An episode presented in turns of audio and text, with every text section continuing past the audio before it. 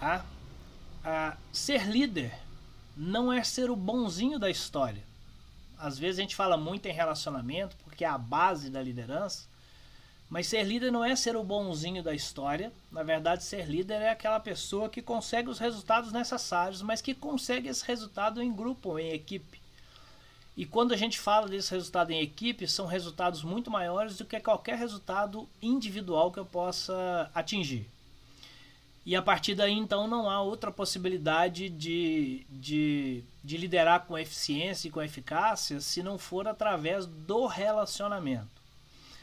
Então, sempre que falamos de liderança, vamos sim falar do relacionamento, vamos sim falar dessas questões pessoais, mas vamos sempre apontar isso para o resultado que se precisa obter.